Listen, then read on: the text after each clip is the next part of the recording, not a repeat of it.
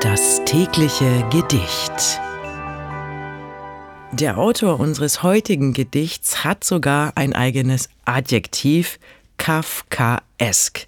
Ja, wenn eine Schilderung Kafkaes ist, also nach der Art Franz Kafkas, dann meint das, es sei auf rätselhafte Weise unheimlich und bedrohlich. Mal schauen, ob das auch auf unser heutiges Gedicht zutrifft.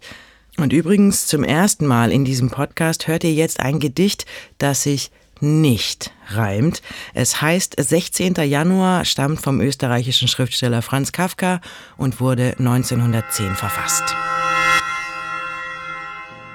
Es war in der letzten Woche wie ein Zusammenbruch.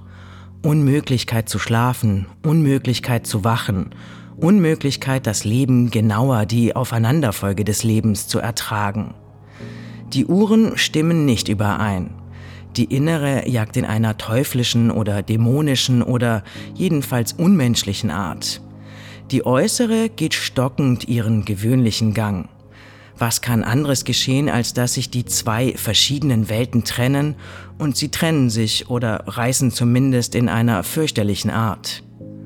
Die Einsamkeit, die mir zum größten Teil seit je heraufgezwungen war, zum Teil von mir gesucht wurde, doch was war auch dies andere als Zwang, wird jetzt ganz unzweideutig und geht auf das Äußerste, wohin führt sie? Sie kann, dies scheint am zwingendsten zum Irrsinn führen. Darüber kann nichts weiter ausgesagt werden.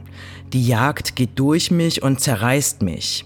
Oder aber ich kann, sei es auch nur zum einzigsten Teil, mich aufrecht erhalten, lasse mich also von der Jagd tragen. Wohin komme ich dann? Jagd ist ja nur ein Bild. Man kann auch sagen, Ansturm gegen die letzte irdische Grenze. Das war 16. Januar von Franz Kafka. Wenn du dein Leben täglich mit Poesie versüßen möchtest, dann folge oder abonniere uns. Das tägliche Gedicht ist eine Produktion von Bose Park Productions. Mein Name ist Miki Sitsch und ich sag bis morgen. Und falls du diese Folge gerade bei Spotify hörst, du kannst jetzt eine Bewertung für den Podcast dalassen und auch die Glocke aktivieren, um keine Folge zu verpassen.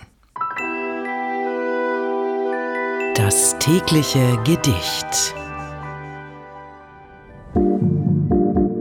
Bose Park Original